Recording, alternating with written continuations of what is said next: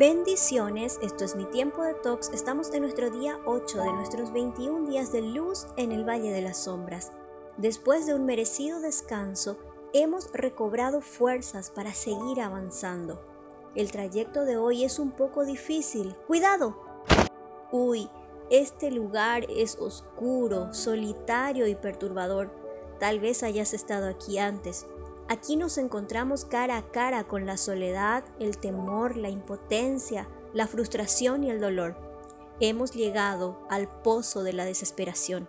Jeremías 38:6 dice, entonces los jefes fueron a atraparme. Primero me ataron con sogas y luego me bajaron hasta el fondo del pozo, el cual estaba en el patio de la guardia y pertenecía a Malaquías, el hijo del rey. Como el pozo no tenía agua, sino barro, yo me hundí por completo.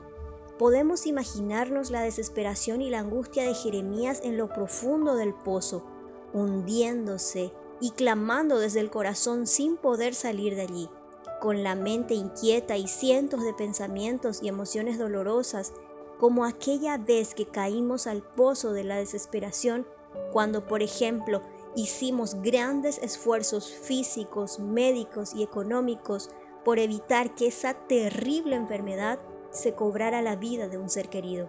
O tal vez al ver que nuestro proyecto de vida no se está cumpliendo conforme a lo que habíamos planeado. O quizás como esposos experimentamos esa grieta en el matrimonio por causa del adulterio y piensas, ¿cómo puedo enfrentar la vida de aquí en adelante? Hoy Jesús quiere traer a tu vida una luz de esperanza.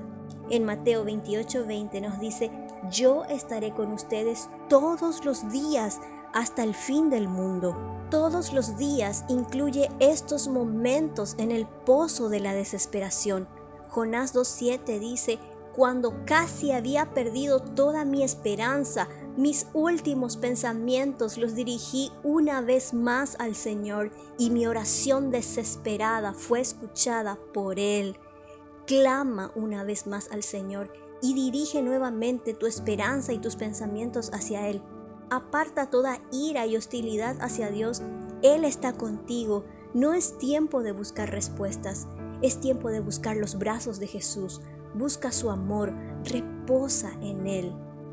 Hagamos una pausa para respirar. Escribe en tu cuaderno de talks todo lo que sientes. Examina, ¿me estoy condenando como persona?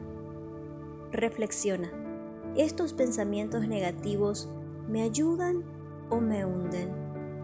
Reemplaza, suelta esos pensamientos que te hablan de lo que hubieras podido hacer o de que las cosas hubieran sido diferentes si tan solo esto o si tan solo aquello. Si notas la necesidad de buscar ayuda emocional o espiritual, hazlo.